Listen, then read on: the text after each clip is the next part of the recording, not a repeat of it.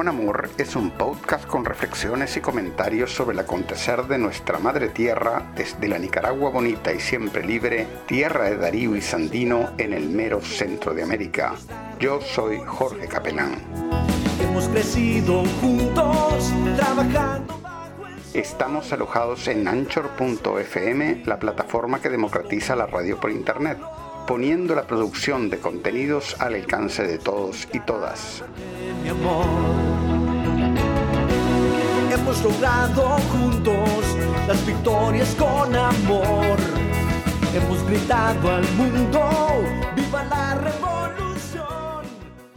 Adelante comandante, vamos a vencer, lo sabes. Adelante militante, vamos con Daniel, lo saben. Adelante comandante. En este episodio de, de, Managua con Amor, el número 37, vamos a hablar de temas internacionales. Primero vamos a abordar eh, la situación muy preocupante en la que se encuentran los Estados Unidos, que como ustedes saben van a unas elecciones muy enrarecidas la semana que viene y eso lo vamos a hacer eh, con el compañero eh, Camilo Mejía desde Miami. Él es un muy buen conocedor de la realidad estadounidense, además es activista social este, y está metido en la situación de los sectores populares, que son los más afectados por toda esta crisis que, está teniendo el imperio en estos momentos. También vamos a hablar sobre el tema de Colombia. Eh, en esta semana la Fuerza Alternativa Revolucionaria del Común, o sea, la, la guerrilla de la FARC, eh, se encuentra realizando una eh, caminata por la paz y por la vida eh, en Colombia.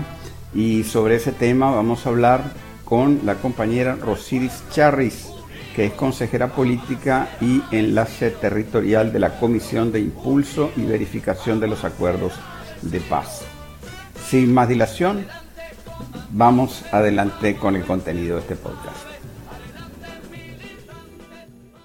Bueno, entonces eh, en este episodio de, Managua con Amor tenemos el agrado de tener una vez más al hermano Camilo Mejía, héroe sandinista, objetor de conciencia de la guerra de Irak, activista social allá en Miami, en Estados Unidos, y lo que vamos a abordar eh, es obviamente eh, la, la, situación actual en Estados Unidos, las elecciones de la semana que viene, pero creo que es más interesante incluso todo lo que hay alrededor de eso, ¿no? Todo el clima social eh, y, político que se está viviendo allá en los Estados Unidos, que por cierto, no sé, pues en lo personal a mí me tiene muy preocupado. Eh, contame un poco, ¿cómo está la situación ahorita a pocos días de, empezar las elecciones? Pues te podría decir que está bien tenso. Quitarle las elecciones por un momento y sería un momento tenso igual por el COVID, ¿me entendés? Tenemos el, el tema ¿no? de, la, de la crisis de, de, salud pública, que es una crisis obviamente arraigada en el capitalismo y en un sistema pues de, de, eh, de, compañías privadas realmente que no están coordinadas y que tampoco tienen un, un sistema estándar para proveer eh, la, la, el cuidado de la salud, para hacer cobros, para proveer medicinas ni siquiera son transparentes. Entonces, si vos abrís todos los problemas que tiene, además del hecho de que es una industria lucrativa, este, y tratás de usar eso para resolver una pandemia que afecta a todos los ciudadanos de un país, pues entonces tenemos una situación de desastre. a la parte de esto viene la parte socioeconómica, ¿verdad? Con el cierre económico y este, todo lo que eso significa, que los niños no puedan ir a la escuela, que la gente deje de trabajar, el encierro en la casa, el miedo. Entonces tenés una serie de problemas sociales con los diferentes sectores de la población.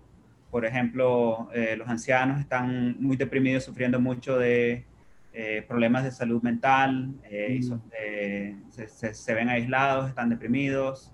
Los niños están siendo abusados por sus padres, que a su vez también están abusando más de las sustancias, del alcohol, este, se está viendo bastante más violencia doméstica, están subiendo los índices de suicidio. Entonces, ese es el panorama sin la elección, ¿verdad? Entonces ahora viene la elección en la que tenés a un, a un, candidato que realmente no es un candidato de establecimiento, que es Trump, que yo lo defino a él como un, como un populista de derecha, que, que es un nacionalista y un proteccionista de cara a, un establecimiento económico y político liderado por los demócratas más que por los republicanos, que también es defensor del sistema neoliberal, que como ya bien sabemos ha demostrado ser, eh, haber fracasado como sistema, como modelo económico, y que en este momento está actuando como una bestia herida, ¿no? tratando de eh, salvar su hegemonía a cualquier costo. Y pues realmente yo creo que la, dimensión socioeconómica eh, de la pandemia es eso, básicamente, es el, el, el modelo eh, económico neoliberal tratando de sobrevivir a cualquier costo. Entonces, Trump representa una, una amenaza ante eso. Entonces, también hay una situación política bien, bien, bien crítica, bien tensa. Eh, ambos lados están preparados para rechazar la victoria del otro partido eh, y ya ambos, ambos lados están preparando a sus bases. Por ejemplo, los demócratas están teniendo este, seminarios en web o webinars en los que están hablando pues de que por, por el tema de la pandemia, que la gente no va a poder ir a votar, y que entonces va a haber mucho voto por correo, mucho voto ausente, va a haber este, mucho voto provisional, voto temprano, y que por la cantidad sin precedentes de voto alternativo, va a haber una gran demora en términos del de el conteo y para decidir quién va a ser presidente.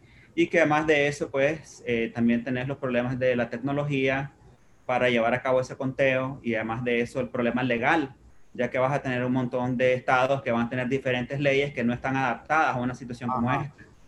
Por otro lado, tenés a los, a los republicanos también eh, diciendo que va a haber, que va a haber este fraude electoral, que la cuestión del, del voto por correo es eh, pues básicamente una excusa de los demócratas para poder este, llevar a cabo un fraude.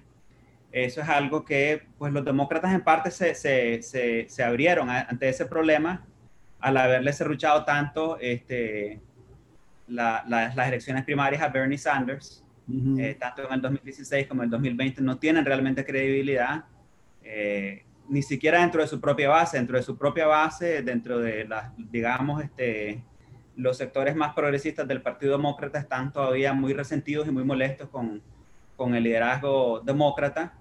Y obviamente por el otro lado, por el lado republicano y sobre todo eh, la base de Trump, que como hemos hablado anteriormente, no es solamente una base política, ideológica, sino también es una base económica. Y más importantemente, es una base económica. Tampoco creen en los demócratas. Entonces ambos lados están listos para ir a la guerra, básicamente.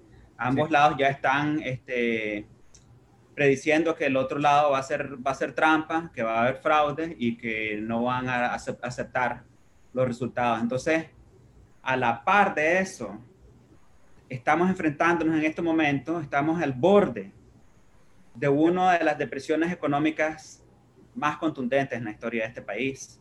Eh, estamos viendo básicamente un paro económico eh, prácticamente al 100% si vos vas a los hospitales, si vos vas a las diferentes industrias, el turismo, eh, la educación, o sea, cómo todo ha sido transformado y cómo sectores enteros de la economía han sido reemplazados por sistemas digitales y lo que eso, es, lo que eso ha significado en términos del desempleo, lo que eso ha significado en términos de incluso la desaparición de sectores enteros de, de labor Estamos hablando pues de, desde cajeros hasta eh, pilotos eh, de aviación. Eh, estamos hablando pues de, de, transporte, de trenes, de carros. estamos hablando de medicina, estamos hablando de la cadena de suministros, estamos hablando de la educación. todo está siendo básicamente transformado. Entonces eso lo que está causando es que desaparezcan sectores enteros de la economía y que a la misma vez los grandes gigantes de, la tecnología, eh, los cinco fundamentales son Google, Amazon, Facebook, Microsoft y ¿cuál es el otro? Em, Amazon, ¿no? Amazon lo dijiste ya. Amazon lo dije ya. Bueno, son cinco, básicamente, las compañías gigantescas de tecnología que se están beneficiando. Y obviamente también el escenario está preparándose, preparándose para que también las farmacéuticas se beneficien una vez que salga, que empiecen a salir pues las supuestas eh, vacunas para el, para el COVID-19. Entonces, lo, lo, que tenés realmente es una transferencia de riqueza sí. inmensa. En este momento, a la par de la crisis eh, de salud, a la par de la pandemia, a la par del drama social, a la par del, de pues, de esta situación política de cara a la elección, este, tenés una transferencia de, riqueza increíble y eso también va a causar eh, mucho dolor, yo creo. Ahorita el, tema de la desaparición de puestos de trabajo, yo no he visto, yo no he visto que lo toquen ninguno de los dos candidatos. Este, Trump no habla de eso y Biden, por otro lado, habla de más productividad, de aumentar la productividad del trabajo. O sea, ¿cómo quiere aumentar la cantidad de trabajo si al mismo tiempo aumenta la productividad del trabajo? A mí no me queda muy claro este, cómo es ese razonamiento. Bueno, mira, aquí el, el, el, panorama político nunca ha sido más contradictorio en el pasado, por lo menos que yo sepa. Este, por un lado, por ejemplo, tenés la, la, base neoliberal que ha captado bastante de los movimientos sociales, eh, protestando, eh, sobre todo en los, en, los, en los, estados donde hay gobernadores republicanos, eh, la normalización de la economía, por ejemplo, la reapertura de las escuelas, el permitir que la gente vuelva a trabajar, la reapertura del turismo, etcétera. Y al mismo tiempo están este, criticando a las agencias de, de, policía eh, por eh, apretar un poco las leyes alrededor de las protestas violentas y del vandalismo y ese tipo de cosas. en términos de la economía, pues es igual, están protestando pues que no hay más este, recursos para ayudar a las personas que están sin trabajo, las personas que se van a enfrentar a, a los desalojos una vez que se levanten los moratorios y que, que, no hay suficiente ayuda para los pequeños empresarios, etcétera. Pero al mismo tiempo están pidiendo que se mantenga la economía cerrada. Mm. ¿Me entendés? Entonces, eh, estamos en una situación bastante, yo diría que definida por la posverdad, ¿no? Una situación bastante definida, pues, por una bueno, prácticamente como una, como una situación de catch-20, ¿me entendés? Como, de, como un absurdo, ¿me entendés? Hemos llegado a un nivel absurdo de vida aquí en este país, dado el, el, el ambiente político, social, económico, etcétera, eh, que como te digo, está lleno de contradicciones. Trump está hablando bastante de la economía y está hablando bastante sobre eh, la, la, el, impacto que está teniendo pues, el encierro, sobre todo en los niños, lo ha dicho bastante, pero también en, en, en, los pequeños comerciantes, en los trabajadores, pero no se le da cobertura. Claro. El error es pensar que como no se le da cobertura, la gente no lo sabe, sí lo sabe. Si vos te vas a las elecciones del año 2016, Trump era la broma más grande la broma política más grande de este país. Nadie se imaginó que Trump iba a ganar las elecciones. O sea, lo que, lo que se imaginaban era que Hillary lo iba a destruir, básicamente. Y en realidad le ganó en términos del voto popular, pero con el, con el colegio electoral perdió las elecciones.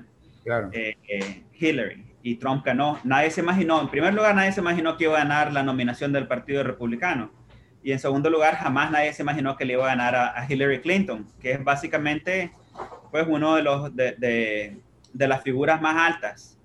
Eh, del establecimiento político, no importa, sin importar el partido, no, la, la, la, la, familia Clinton pues es una familia con mucho poder político y mucho poder económico en este país. Nadie se imaginó que iba a ganar eso. Volviendo a lo que te decía anteriormente, de que la base de Trump, más allá de ser una base política, de ser una base ideológica, es una base económica son las personas que están perdiendo todo, por ejemplo, y que quieren volver a la economía, que, que la economía se, se, reabra. Son personas que están perdiendo sus pensiones, personas que están perdiendo sus casas, personas que están perdiendo sus negocios, personas que están perdiendo todos sus ahorros, personas que están perdiendo sus trabajos. ¿Me entendés? Y que no importa cómo se las, se, las, se las empaque, no quieren, ¿me entendés? Más encierro, no quieren que llegue nadie a meterles una vacuna que va a enriquecer a quién sabe qué compañía. ¿Me entendés? Una base bien nacionalista, pero un nacionalismo bien arraigado en la economía. Y eh, una base ideológica y una base económica que responde bastante a ese discurso eh, nacionalista, proteccionista de Trump. Hacer América maravillosa otra vez, hacer América grande otra vez, construir un gran muro, reconstruir la infraestructura, ¿me entendés? O sea, la, la campaña de él siempre, desde el 2016, ha sido una campaña nacionalista y proteccionista. Y una campaña, pues, que le ha llegado bastante a las personas que han sido castigadas por el modelo neoliberal. Mm, mm. Este, ahora, eh, ¿cómo, ¿cómo, ves? O sea, ¿ves que hay alguna posibilidad real de que se desate una guerra civil en Estados Unidos en el periodo, digamos, previsible? Yo creo que es bien posible, yo creo que es bien posible. Nunca he querido estar tan equivocado en mi vida, en mi análisis, pero yo creo que es muy posible porque ya hemos visto la preparación de eso. Eh, yo, yo compartí un video en Facebook que yo mismo tomé con mi teléfono en una marcha en Miami, eh, a la que yo fui, que era una, una marcha por las vidas negras, por Black Lives Matter. Y básicamente lo que me encontré es que los, los activistas que estaban en esa marcha no eran de Miami. No eran eh, activistas de organizaciones de base locales, no eran gente que nadie conocía. Y pues este, el, el mensaje de ellos era eh, terrible, un mensaje terrible, pues quemar el gobierno, atacar a los políticos, destruir el sistema, quemarlo todo, eh, y establecer un nuevo orden mundial. Aquí ningún activista habla de establecer un nuevo orden mundial. Los activistas con los que yo he estado haciendo organización de base, ya desde 2003, 2004, 2005, que los conozco a todos, pues conozco a todas las organizaciones porque ya tengo una década y media de estar haciendo este trabajo aquí. En primer lugar, nunca nos dieron cobertura los medios, jamás. ¿Me entendés? Y ahora toda la cobertura está enfocada en eh, el, el, activismo de base, que es un activismo que también está eh, bien moldeado para servir como, como, como, lanza política en contra de Trump y de todo lo que Trump representa, pero sin necesariamente cuestionar el sistema, que realmente es lo que está por debajo de todos los problemas que, estamos sufriendo en la superficie. Este, entonces, ya vimos pues un preámbulo de lo que puede ocurrir.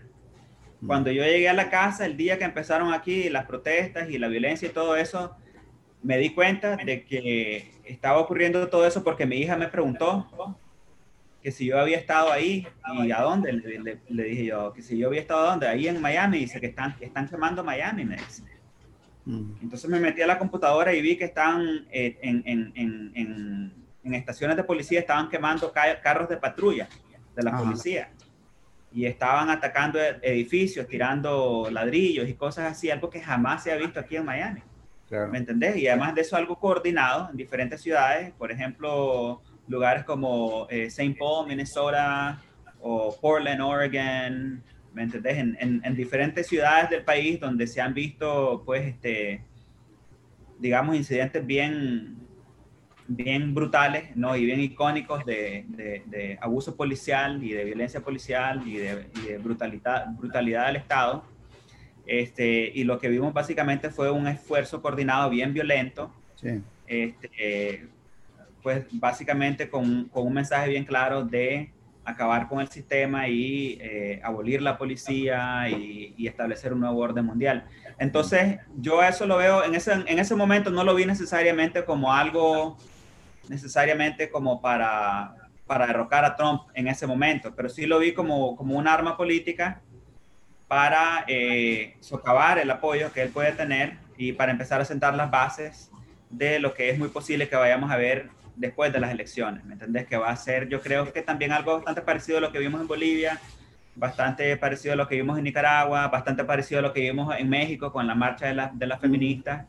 ¿Me entendés? Que va a ser este, bueno, yo, yo lo que yo diría un, un, un, intento de golpe muy violento, muy coordinado. Eh, bastante bien financiado, eh, pero, ¿me entendés?, con una retórica política dentro del contexto, pues, de derrocar a Trump y, ¿me entendés?, con, con, con, las razones que expliqué anteriormente, ¿no?, que va a haber fraude y que el, el, Partido Demócrata va a rechazar cualquier resultado, cualquier declaración de la historia de Trump. Entonces, yo creo que las bases ya están sentadas para que ocurra eh, un episodio bien fuerte de violencia aquí no sé si va, si, si, si va a desembocar en una guerra civil, mm. como, como tenemos, este, digamos, definido el concepto de, lo que es una guerra civil, pero sí me parece que va a haber como una especie como de eh, guerra de bajo nivel a largo plazo bien coordinada.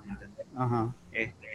Digamos más bien como un estado constante de, de revuelo social, de protesta, de violencia, de vandalismo, ¿me entendés? Algo más sostenido a largo plazo. Eso es lo que yo creo que va a pasar. Va, va a ser una herramienta de muchas que van a ser utilizadas para imponer un, un, proyecto económico en este momento, como ya sabemos, está fracasando, que es el neoliberalismo.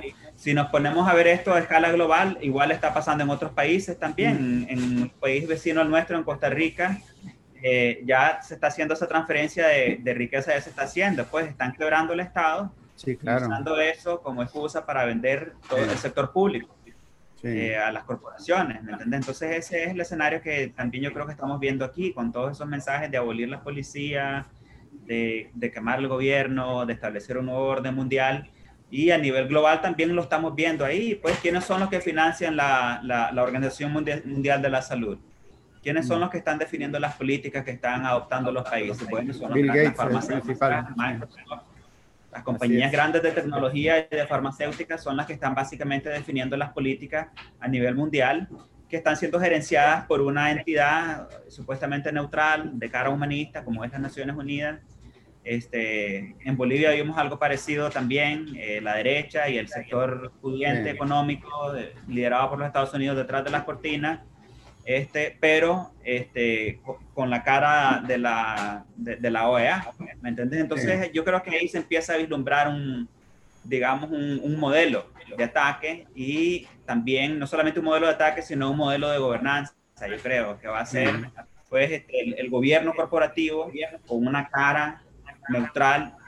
Yo creo que lo que están buscando es el fin del Estado-Nación y, y un periodo corporativo gerenciado por organizaciones neutrales o supuestamente neutrales eh, con cara humanista, como tipo Naciones Unidas, OEA, etcétera. Casualmente hoy, este, eh, para abordar un poco la, perspectiva global y un poco también la perspectiva de los países imperialistas, ¿no?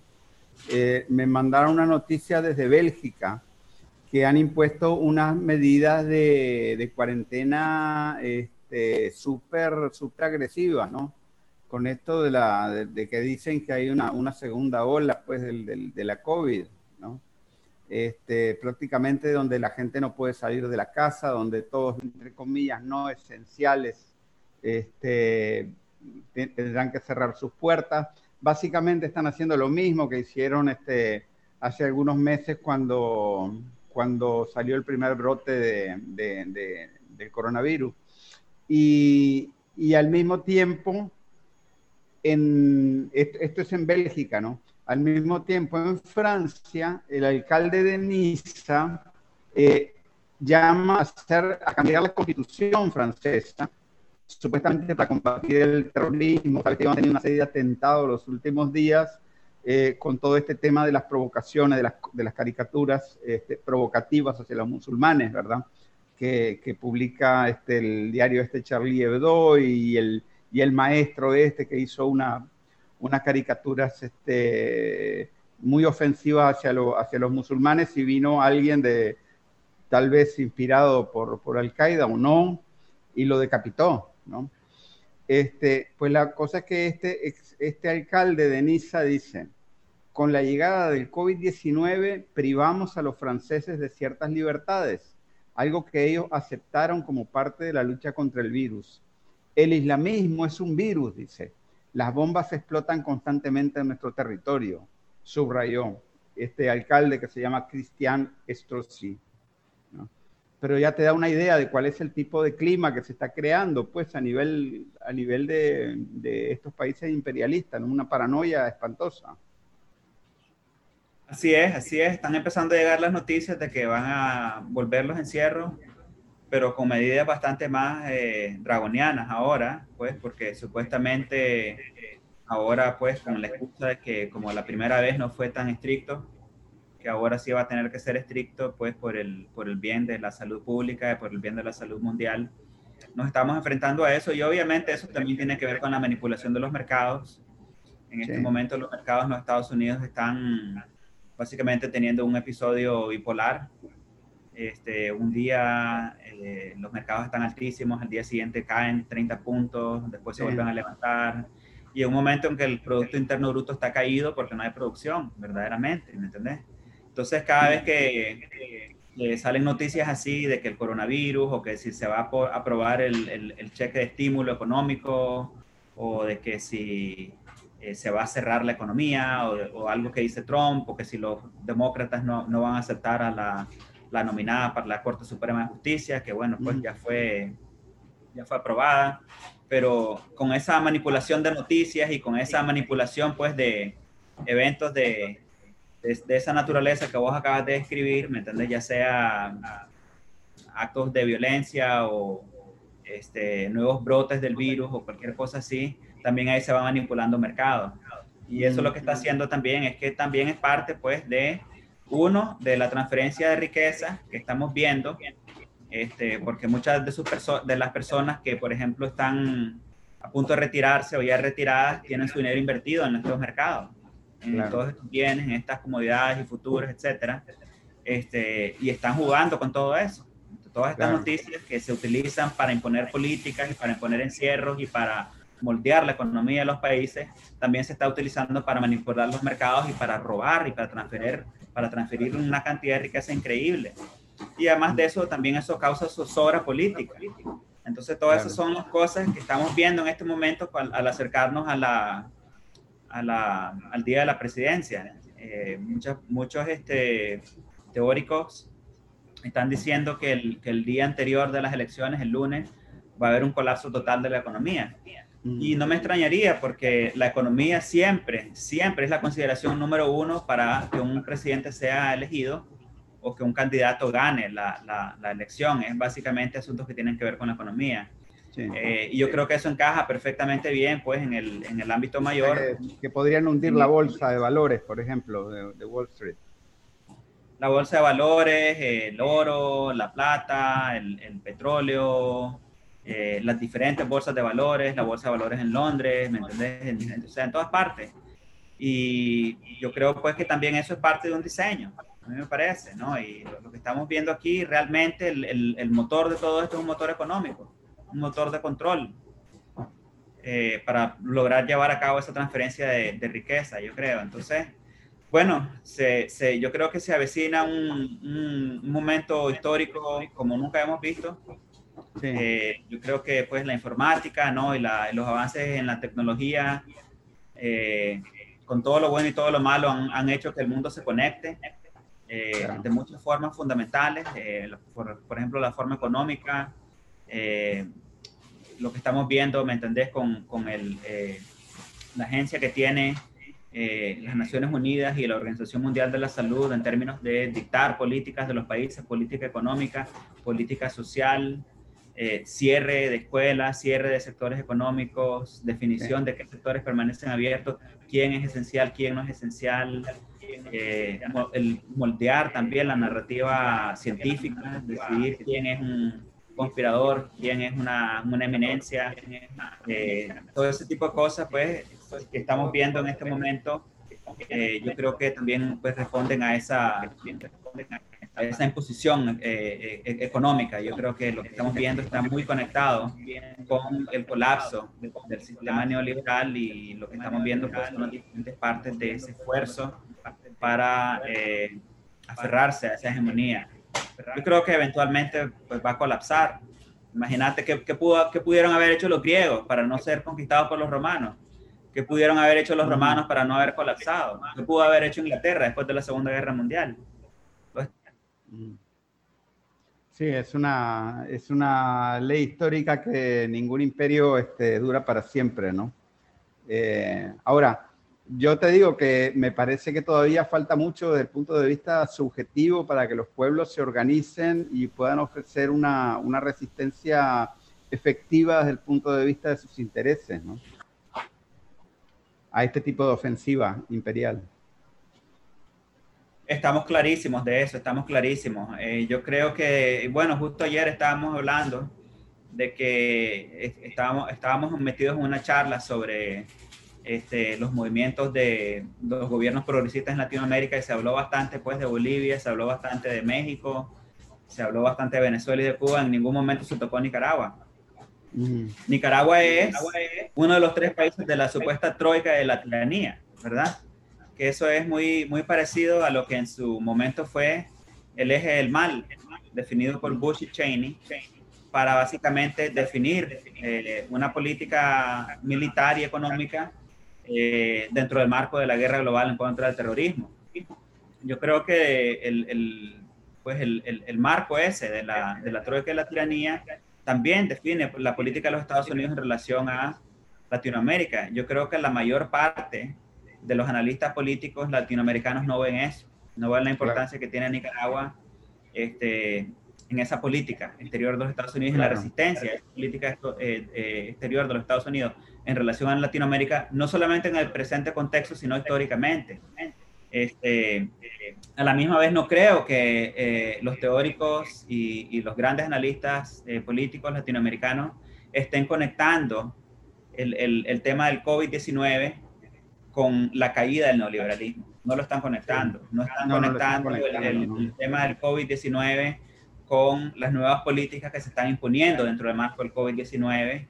No lo están conectando con la transferencia de la riqueza que está ocurriendo, eh, ni lo están conectando pues con el control que está ejerciendo eh, básicamente el sector corporativo transnacional a través de la Organización Mundial de la Salud en las diferentes economías del mundo para imponer este, una política económica neoliberal, que no se pudo, no que básicamente después no se puede imponer a través de la política tradicional ya. Pues lo vimos con, con los levantamientos en Europa, lo vimos con los levantamientos en Latinoamérica, los vimos, ¿me entendés?, con, con, con el fracaso, pues, que tuvieron esas políticas neoliberales y eh, que, que, se vieron reflejadas, ¿no?, en, en, en la gran inequidad socioeconómica eh, que estranguló básicamente a las economías de todos los países, no solamente los países pobres.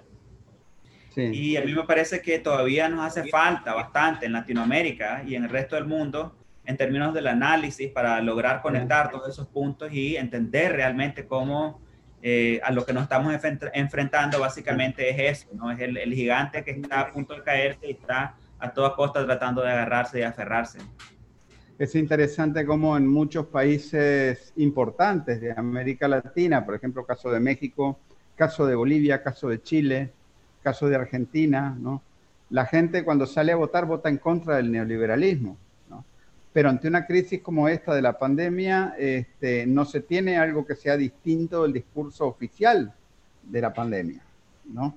Y, el, y a mí el gran temor que tengo de cara a lo que se pueda venir en los próximos años es precisamente la factura económica que le van a pasar a nuestros países a raíz de esta, de esta pandemia, ¿no? El endeudamiento masivo al que se están sometiendo muchos gobiernos, ¿no? Uno, o sea, desde Bukele por la derecha hasta eh, el gobierno argentino, por ejemplo, ¿no? ¿Verdad?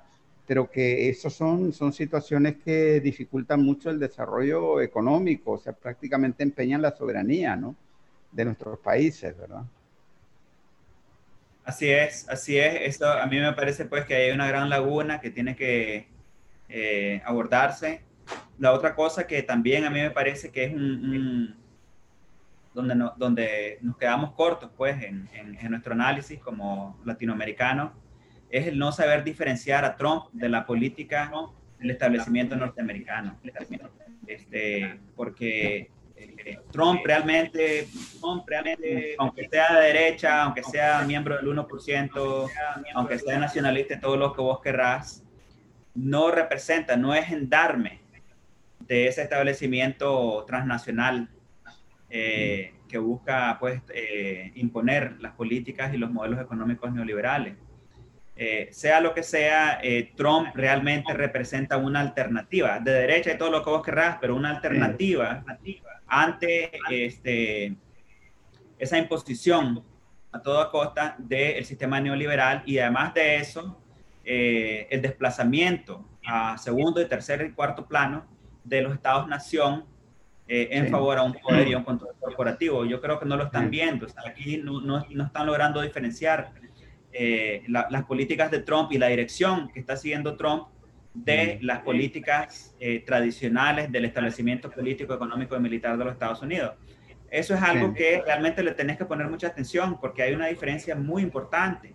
Cuando vos oís, por ejemplo, a Trump hablar en una demostración o dar una charla de campaña o algo así, son cosas que vos no ves en los medios, este, en los medios tradicionales, pero por ejemplo Trump dice cosas como por ejemplo que quiere dialogar con Venezuela, que quiere dialogar con Nicaragua, que quiere dialogar con Cuba, que eso, eso marca realmente una, una, una fractura con la política tradicional de los Estados Unidos en relación a Latinoamérica y a países como Venezuela, Nicaragua y Costa Rica. Eso no lo ves, ¿me entendés? En las noticias. O, por ejemplo, que la, la retórica antiguerra o la retórica anti-cambio de régimen. Lo que está pasando en Bolivia en este momento. A mí me parece que hubiera sido muy, muy difícil que los oligarcas y la, y la burguesía y el establecimiento militar en Bolivia hubiera cedido el poder tan fácilmente si los Estados Unidos hubiera estado ahí empujando. ¿Me entendés? Me parece que si en este momento estuviéramos bajo una eh, administración Biden o una administración Clinton, eh, sería muchísimo más difícil eh, que un partido como por ejemplo el MAS lograra retomar el poder a través del, del, del, voto. Sí, lo que pasa es que los demócratas este, trabajaban con una estrategia, o sea, aquí tuvieron, aquí en Nicaragua tuvieron a, a, este, a Laura Dogu, la embajadora, ¿no? durante seis, ocho años, fue la más correcta que hubo en toda la historia que yo recuerde de Nicaragua, la, embajadora estadounidense más correcta que hubo. Claro que por debajo de la mesa ella estaba organizando el golpe, ¿no? al mismo tiempo, ¿verdad? Este, metiendo millones de dólares en formar toda una camada de cuadros que de pronto surgieron este, de golpistas, ¿no? ¿Verdad? Y, yo creo que en el caso de Bolivia, este, si esto lo hubieran organizado los demócratas, hubiera sido mucho mejor organizado de lo que fue. Incluso te puedo decir más, ¿no? Es un problema porque eh, yo lo que tengo entendido, la información que tengo sobre Bolivia es que el dispositivo del golpe no está desactivado ahorita. No, para nada. Este, el, el dispositivo del golpe está activo, ¿no? Pero el problema es que hubo una enorme cantidad de gente que salió a votar, ¿no? Entonces es difícil para ellos imponer, ¿no? Si, les costó hace un año. Eh, imponerse eh, militarmente con represión a la gente, es más difícil hoy, pero los mismos cuadros que, conspiraron con el golpe, que estaban preparando este golpe ahora, se siguen reuniendo hoy, ¿no? Y aunque, y aunque el más los corra, ellos van a estar ahí, se van a seguir reuniendo, ¿no? Y van a seguir conspirando.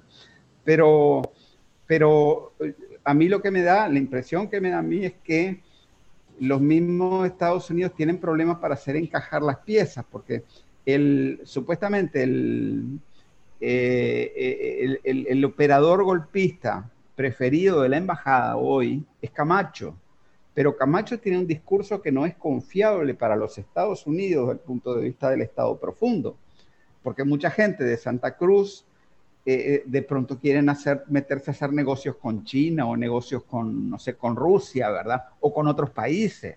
Y no es, los Estados Unidos no van a permitir, desde su, desde su planteamiento estratégico, que ningún país tenga relaciones económicas soberanas con nadie, ¿no? ¿Verdad? Entonces ellos, o sea, como que estas piezas que ellos pusieron a, sobre el tablero, como que no encajan, ¿no? Eh, son inestables, ¿verdad? No es un proyecto en el que puedan confiar. Entonces, eh, bueno. sí, estoy de acuerdo. yo creo que a la par de eso también pues, está pues el hecho de que ellos cada vez apuestan menos por el Estado-Nación. Y no importa realmente si tienes un gobierno eh, de orientación de izquierda, siempre y cuando sea un gobierno pues que se adhiera a las nuevas políticas definidas por las nuevas entidades. Claro, si, lo, tenés, si lo tenés endeudado hasta, hasta la coronilla, ¿no? Bueno, por ejemplo... Si tenés un gobierno endeudado hasta la coronilla... Ahí tenés Argentina, un ejemplo perfecto.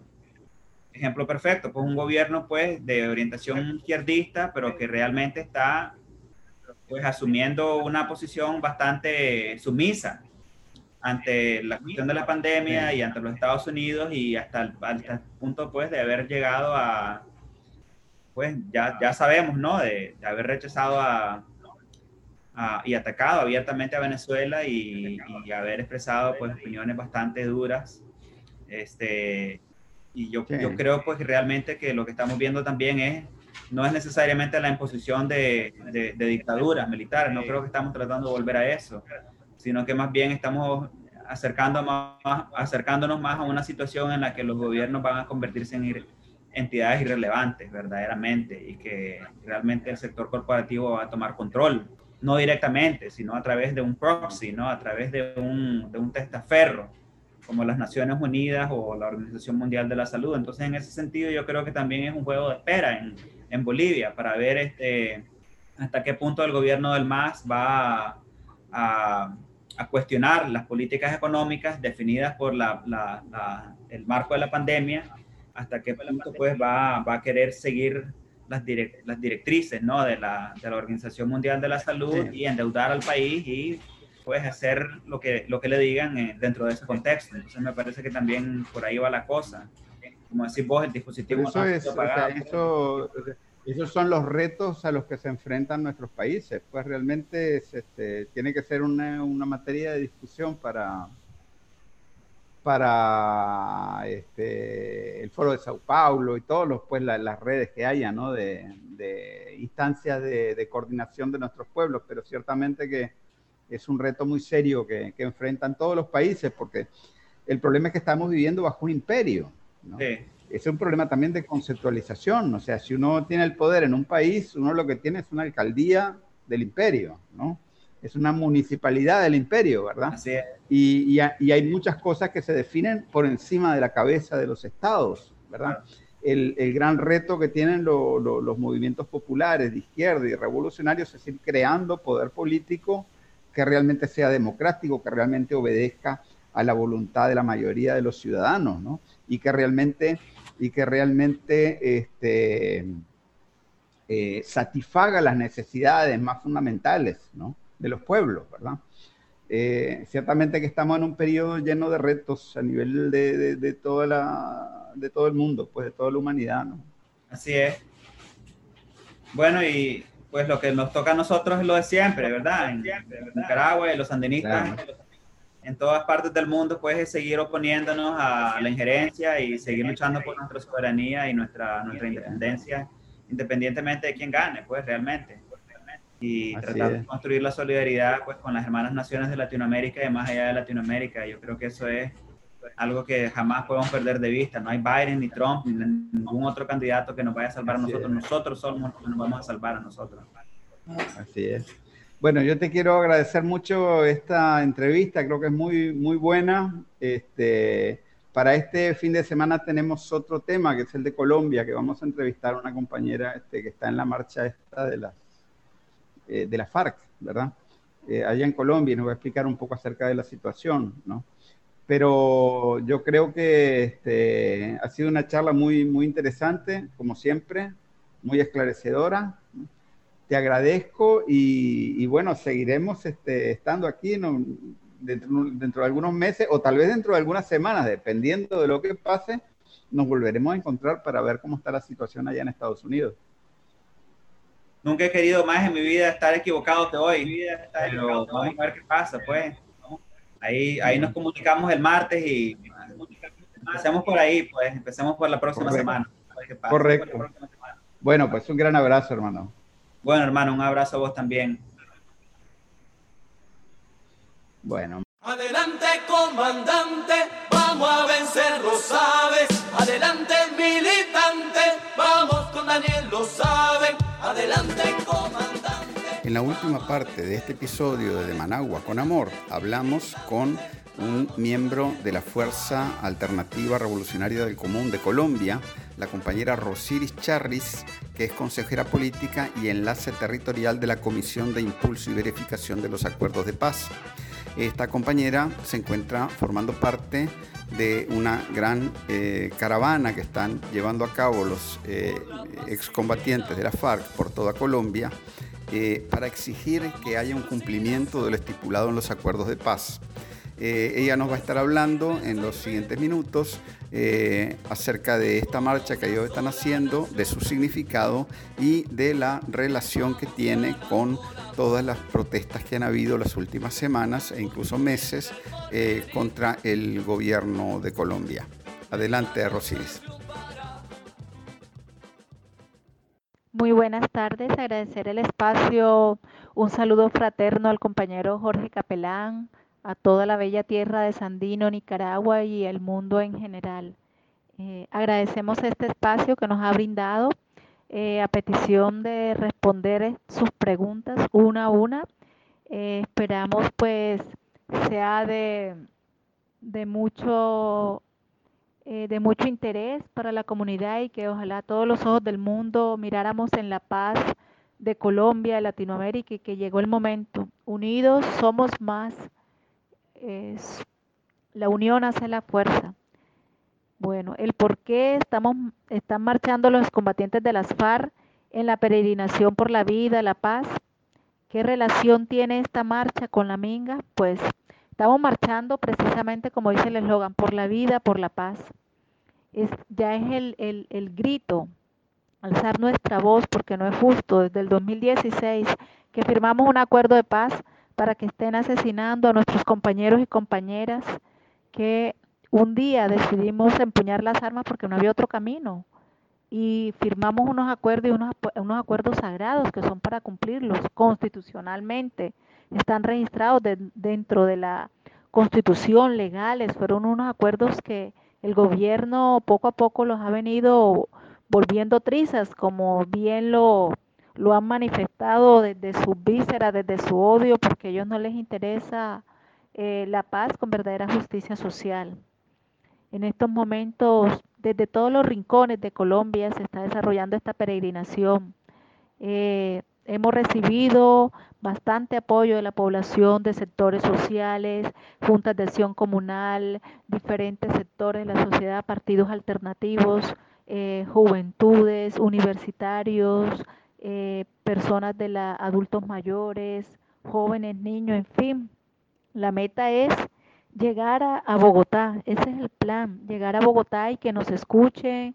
Queremos que el presidente sentarnos a hablar, no es posible que ya dos años, 2016, cuatro años el acuerdo, estamos en el 2020 y nada, nada se ha avanzado porque lo han tergiversado y ellos supuestamente dicen la paz con legalidad, pero es que este no, no, la supuesta paz con legalidad que ellos vienen es implementando a su antojo le han quitado todos los derechos, las libertades, lo que dice ahí de los PD, Plan de Desarrollo con Enfoque Territorial. Eh, el acuerdo significa rediseñar el país. El asesinato del exguerrillero Juan Jesús Monroy, líder del proceso de reincorporación y su escolta, Luis Alexander Largo, fue el desencadenante de esta marcha. Pues la verdad es que todo este desencadenante son 236 compañeros que han sido asesinados, 25 de ellos en Antioquia, en lo que va del gobierno Duque. Son 154 hombres y mujeres víctimas de homicidio tras dejar las armas. Entonces, este fue el detonante, pero eh, con estas muertes ya estamos representando a todos, o sea, estamos alzando la voz en contra de todo. Ya esto no puede ser que, que, se sigan asesinando más compañeros, eh, eh, compañeras, el escolta del camarada Albeiro, como cariñosamente le llamamos también, eh, era un reincorporado, estaba cumpliendo su deber como escolta. ¿Cómo se relaciona esta violencia contra los excombatientes? Claro, e, esta es una, violencia, este es un, un asesinato, son asesinatos selectivos, sistemáticos. O sea, que vienen, van en contra de todos los derechos humanos y no solamente firmantes de la paz, también líderes, lideresas. Colombia está en una bomba de tiempo, no se respetan los derechos humanos, no se respeta nada. ¿Qué papel juega el gobierno Iván Duque en estas violaciones? Todo, porque él es la cabeza principal, él es el que debe de poner el orden, de que debe llamar el orden y decir, no, sentémonos, ya esto no puede, no, hay que parar esta barbarie, esto es una incertidumbre, Colombia no puede ser el terror la popularidad del presidente Duque está por el piso, imagínense. Si no tiene el control para manejar todo, no hay seguridad, no hay orden, nadie puede protestar, está por el piso. Y sí, tenemos la esperanza de que el gobierno más temprano que tarde reflexione, reaccione y, que de ver que el, el único camino que tenemos que darle a Colombia es la paz. Y la verdad es que sentimos ya cerca ese triunfo para Colombia. Sentimos ya cerca de que el uribismo no puede ser el, el lastre de que siempre nos esté dominando y que tenga el pueblo colombiano aguantando hambre y todo eso.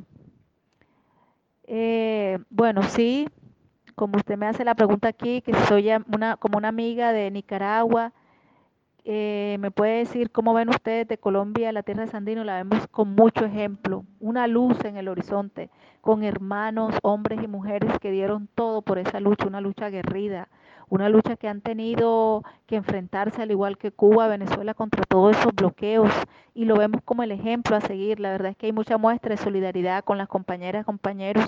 Nosotros estuvimos 10 años allá en Nicaragua y encontramos toda una familia en el comandante Daniel, la compañera Rosario, sus hijos, todo eso, el compañero Rafael, su esposa, todos fueron como una familia para nosotros, nos curaron, nos alimentaron, nos dieron estudio y eso es gratificante y la verdad es que no tenemos sino palabras de agradecimiento y, Nicaragua para mí es mi otra casa.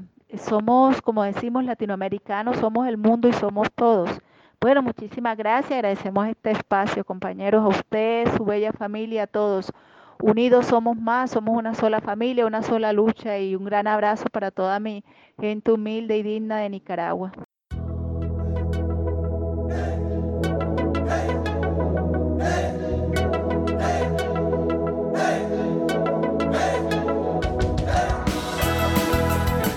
Este ha sido otro episodio del podcast de Managua con Amor. Más temprano que tarde estaremos de regreso con reflexiones y comentarios sobre el acontecer de nuestra madre tierra desde la Nicaragua bonita y siempre libre, tierra de Darío y Sandino en el mero centro de América. Nos cobija con valor nos inspira en nuevos tiempos, Nicaragua de mi amor. Hemos logrado juntos las victorias con amor. Hemos gritado al mundo, viva la